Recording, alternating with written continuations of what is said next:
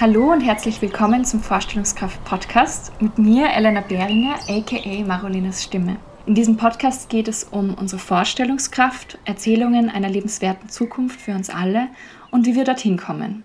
Hallo und willkommen zurück zum Vorstellungskraft Podcast, diesmal mit einer inhaltlichen Folge, denn im Gespräch mit Fanny haben wir über die SDGs, die Sustainable Development Goals gesprochen und in der Folge möchte ich gerne darauf eingehen, was die SDGs überhaupt sind und wie es grob mit der Umsetzung aussieht. Hier werde ich mich vor allem auf Österreich fokussieren und auf ein paar wenige SDGs, denn sonst würde das den Rahmen dieser Folge sprengen. Zu Beginn, also was sind die SDGs überhaupt? Also auf Deutsch heißen die Sustainable Development Goals UN-Nachhaltigkeitsziele. Und diese Ziele sind Teil der Agenda 2030 für nachhaltige Entwicklung, die 2015 von allen 193 Mitgliedstaaten der Vereinten Nationen angenommen wurden. Und die Agenda 2030 ist damit ein gemeinsames Konzept für Frieden und Wohlstand für die Menschen und den Planeten, jetzt und in Zukunft. Das schreiben zumindest die Vereinten Nationen auch auf ihrer Website. Die SDGs sind dann 2016 für 15 Jahre in Kraft getreten und werden von den Mitgliedstaaten selbstständig umgesetzt. Das heißt, die Mitgliedstaaten sind eben selbstständig zuständig, die SDGs in ihrem Ermessen umzusetzen und deswegen ist es auch so, dass in den unterschiedlichen Mitgliedsländern unterschiedliche Erfolge sozusagen in Bezug auf die SDGs zu verzeichnen sind. Die SDGs lösen außerdem mit ihrem Inkrafttreten 2000 2016 die acht Millennium Development Goals ab. Deren Fokus lag vor allem auf der Lösung von sozialen Problemen, vorwiegend im globalen Süden. Und nach den Millennium Development Goals wurden eben die SDGs verhandelt und diese wurden aber auch unter der Beteiligung von Wirtschaft, Politik und Zivilgesellschaft erarbeitet in einem dreijährigen Prozess. Also es sind viele Leute einbezogen worden, um diese Ziele äh, herauszufiltern. Die insgesamt 17 Nachhaltigkeitsziele strecken sich von Themen wie keine Armut über Geschlechtergerechtigkeit bis hin zu einem Leben an Land und im Wasser und auch Klimaschutz. Jedes der Ziele hat dann zusätzlich mehrere Unterziele, was dann insgesamt 169 Zielvorgaben sind. Das heißt, es ist richtig viele Indikatoren und Ziele, die die Vereinten Nationen da erarbeitet haben. Und anhand dieser Unterziele wird auch der Fortschritt der Ziele gemessen.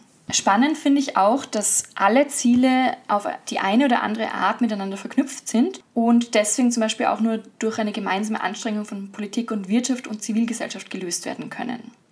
Die Vereinten Nationen erkennen mit den Zielen zudem an, dass die Beendigung von Armut und anderen Entbehrungen Hand in Hand mit Strategien gehen müssen, die Gesundheit und Bildung verbessern, Ungleichheit verringern und das Wirtschaftswachstum ankurbeln. Und das alles aber bei einer gleichzeitigen Bekämpfung der Klimakrise und der Erhaltung unserer Ozeane und Wälder. Hier zeigt sich auch, dass die Vereinten Nationen durchaus auch die drei Dimensionen der Nachhaltigkeit mit einbezogen haben, nämlich die ökologische Dimension, die ökonomische Dimension und die soziale Dimension. Das heißt, all diese drei Dimensionen sind eben wichtig, um Nachhaltigkeitsproblemen angemessen zu begegnen. In den Vereinten Nationen gibt es eine eigene Sektion für die Ziele für nachhaltige Entwicklung und die spielt vor allem eine Schlüsselrolle bei der Evaluierung der systemweiten Umsetzung der Agenda 2030 durch die Vereinten Nationen, also auch durch die Mitgliedstaaten. Und diese Sektion fungiert zudem als Interessensvertretung und macht zum Beispiel die Öffentlichkeitsarbeit im Zusammenhang mit den SDGs. Um die Agenda 2030 dann auch wirklich Wirklichkeit werden zu lassen, muss die breite Zustimmung zu den SDGs in ein starkes Engagement aller Beteiligten für die Umsetzung der globalen Ziele münden. Und dazu soll auch diese Sektion beitragen, um dieses Engagement zu fördern.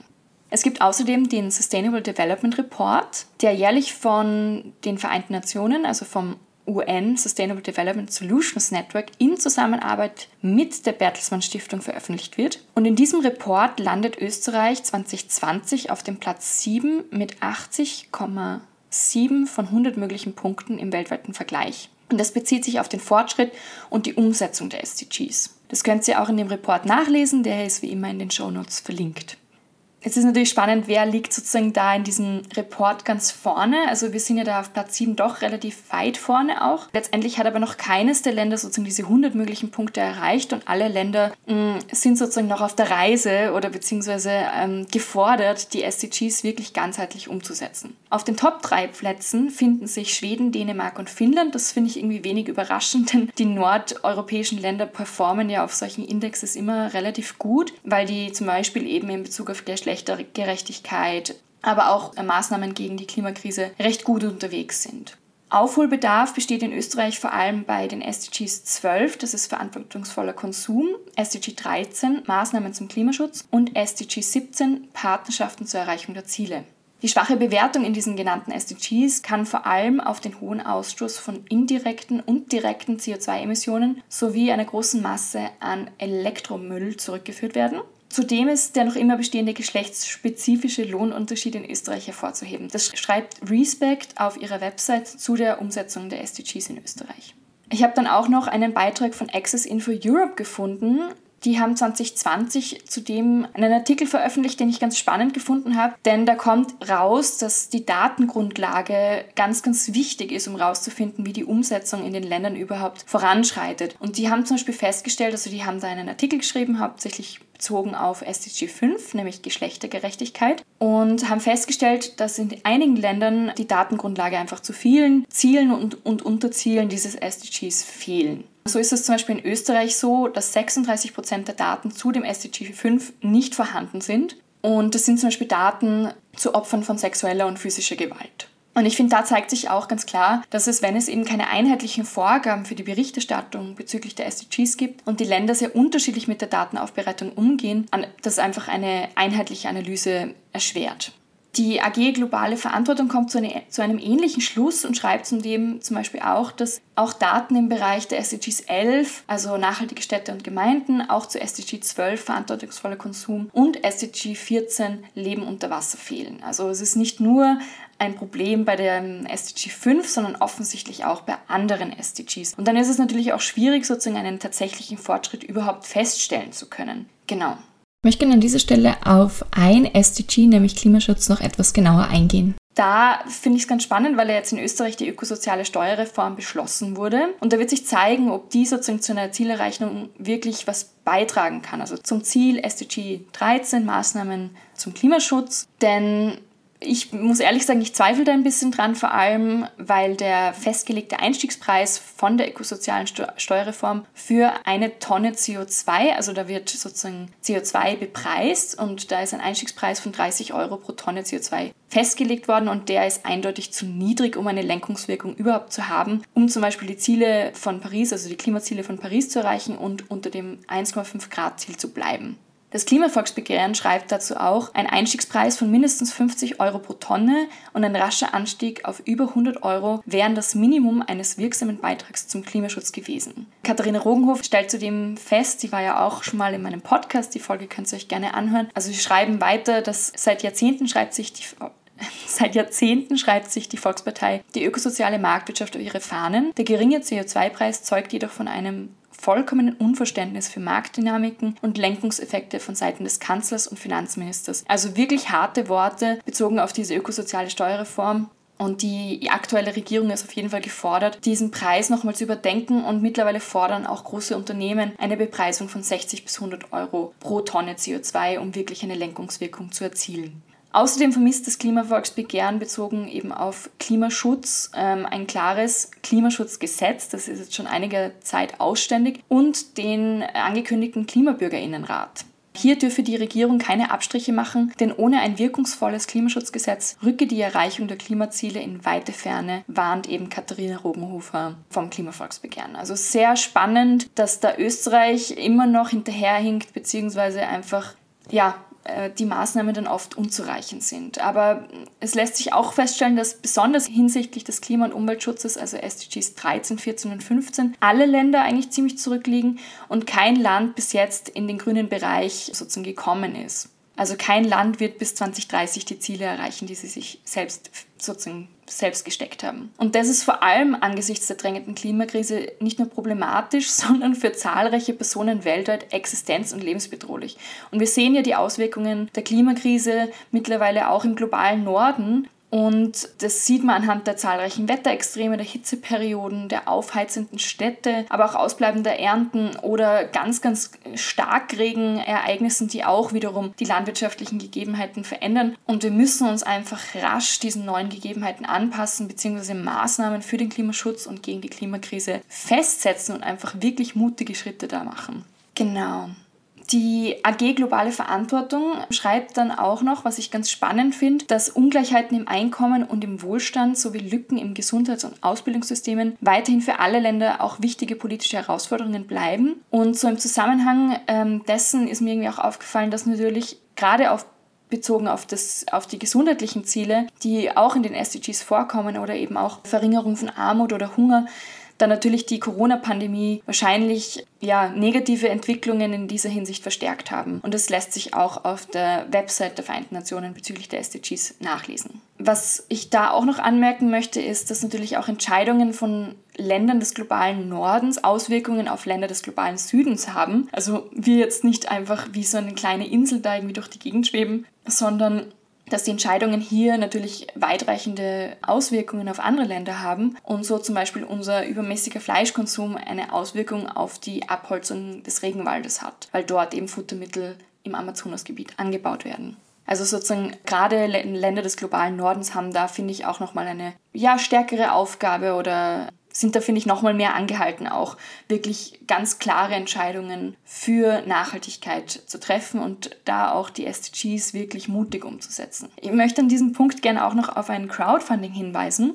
Es gibt gerade ein Crowdfunding für ein Lieferkettengesetz, das sozusagen, da geht es um Transparenz und auch ein faires Wirtschaften und sozusagen, dass alle Komponenten einer Lieferkette wirklich durchdacht werden und, und sozusagen nicht nur wenn die Produktion in Österreich ist, das irgendwie fair und nachhaltig passiert, sondern wirklich auf der gesamten Lieferkette auf Nachhaltigkeit geschaut wird. Und da gibt es eben gerade ein Crowdfunding dazu, um eine Kampagne hier zu starten und die Regierung anzuhalten, so ein Lieferkettengesetz auch schnell umzusetzen. Sowas ist zum Beispiel in Deutschland mittlerweile, ich glaube ich, in den Startbahnen. Ich bin nicht ganz sicher, ob es mittlerweile umgesetzt wurde. Ich habe da mit der Fanny in der letzten Folge auch schon drüber gesprochen und der Link zum Crowdfunding ist auch in den Show Notes und die freuen sich sehr über eure Unterstützung. Genau, was ich dann noch rausgefunden habe, sozusagen, wer in Österreich überhaupt für die Umsetzung von den SDGs zuständig ist, weil das natürlich auch ein wichtiger Faktor ist, wie schnell die Umsetzung überhaupt stattfindet. Und es scheinen die SDGs dem Bundeskanzleramt zugeordnet zu sein. Zumindest findet man auf deren Website die SDGs auch als einen Fokus ihrer Arbeit.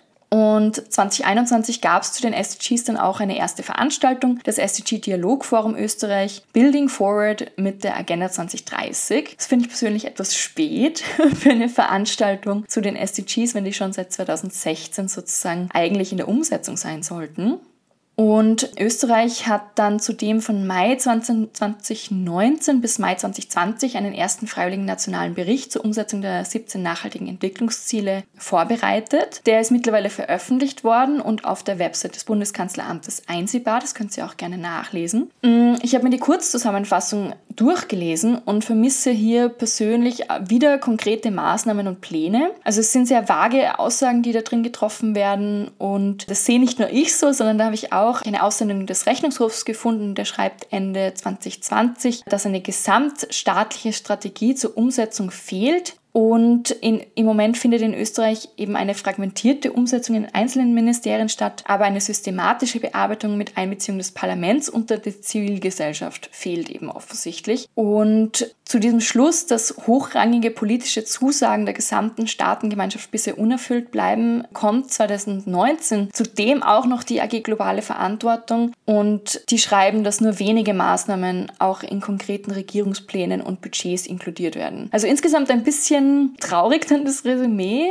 und für mich bleibt irgendwie bei dem Ganzen klar oder es ist, kommt irgendwie wieder sehr stark heraus, dass die SDGs so ein total wichtiges Signal der internationalen Gemeinschaft waren, dass der Fokus auf eine nachhaltige Entwicklung weltweit zu legen ist. Aber es ist irgendwie ähnlich zu anderen internationalen Abkommen, dass irgendwie diese selbstgesteckten Ziele eben nicht oder nur mangelhaft eingehalten werden können und zum Teil auch nicht ganz klar ist, ähm, wie man diese überhaupt messen soll, weil eben die Daten zum Beispiel fehlen. Ja, also Angesichts der zahlreichen aktuellen Herausforderungen, wie eben der Klimakrise, dem sechsten Massenaussterben und Artenverlust, der Biodiversitätskrise, aber auch der anhaltenden internationalen kriegerischen Auseinandersetzungen und der Corona-Pandemie sind irgendwie sehr, sehr viele Herausforderungen, die gerade auch auf die internationale Staatengemeinschaft irgendwie Auswirkungen haben oder halt adressiert werden müssen.